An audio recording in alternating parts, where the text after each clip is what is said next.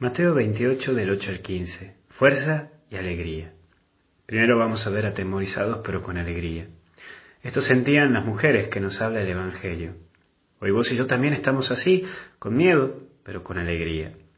Sabemos que todavía no todo está bien, pero estamos con esa alegría de saber que Cristo está vivo, que la alegría está dentro en tu corazón y está dentro de tu corazón. Por eso date el permiso hoy que en tu cabeza y en tu corazón ronde lo alegre y lo que te genera alegría.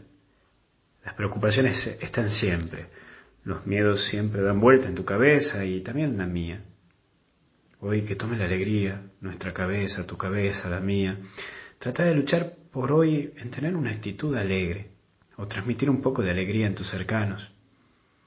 Alégrense, es lo segundo. Pascua es eso, paso de la muerte a la vida.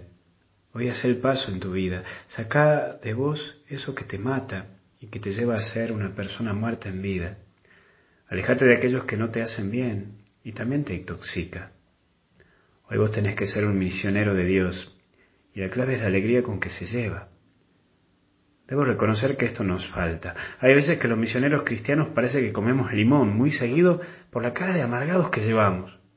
Hoy llévalo a Jesús, y lo anunciamos desde esa actitud positiva y alegre. Y por último, el ocultar. Un pecado que puede habitar entre nosotros es la omisión, que es ocultar la verdad.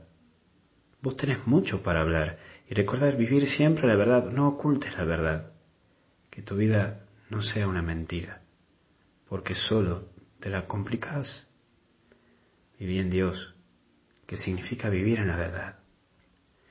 Que Dios te bendiga y te acompañe. En el nombre del Padre, del Hijo y del Espíritu Santo. Y hasta el cielo no paramos. Y nos seguimos viendo en misa de once. Que Dios te cuide.